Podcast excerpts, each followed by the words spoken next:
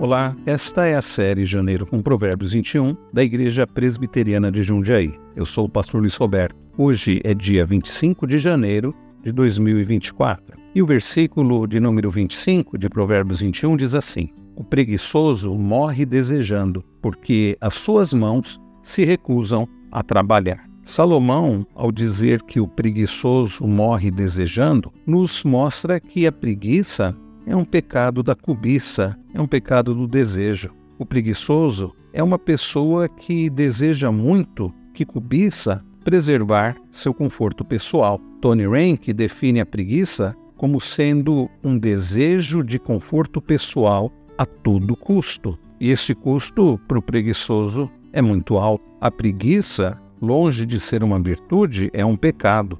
Paulo Alves define a preguiça como sendo uma forma de idolatria do eu, um parasita que consome o nosso propósito de glorificar a Deus através do nosso relacionamento com Ele, com o próximo e com a criação. O preguiçoso, por buscar o conforto pessoal acima de tudo, se recusa a trabalhar. E quando ele trabalha, ele faz apenas o necessário para sobreviver. Nós estamos apenas no início de 2024 e precisamos entender que o propósito maior da nossa vida não é o conforto e Deus não está comprometido, acima de tudo, com o nosso conforto, e sim em nos fazer semelhantes ao seu Filho Jesus Cristo. E como propósito para nós, Deus deseja que o sirvamos. E ao servir ao Senhor, servimos também ao próximo. Mas uma pessoa preguiçosa, uma pessoa comprometida em preservar o seu conforto pessoal acima de tudo, não irá servir a Deus, não irá servir ao próximo, irá desperdiçar a sua vida.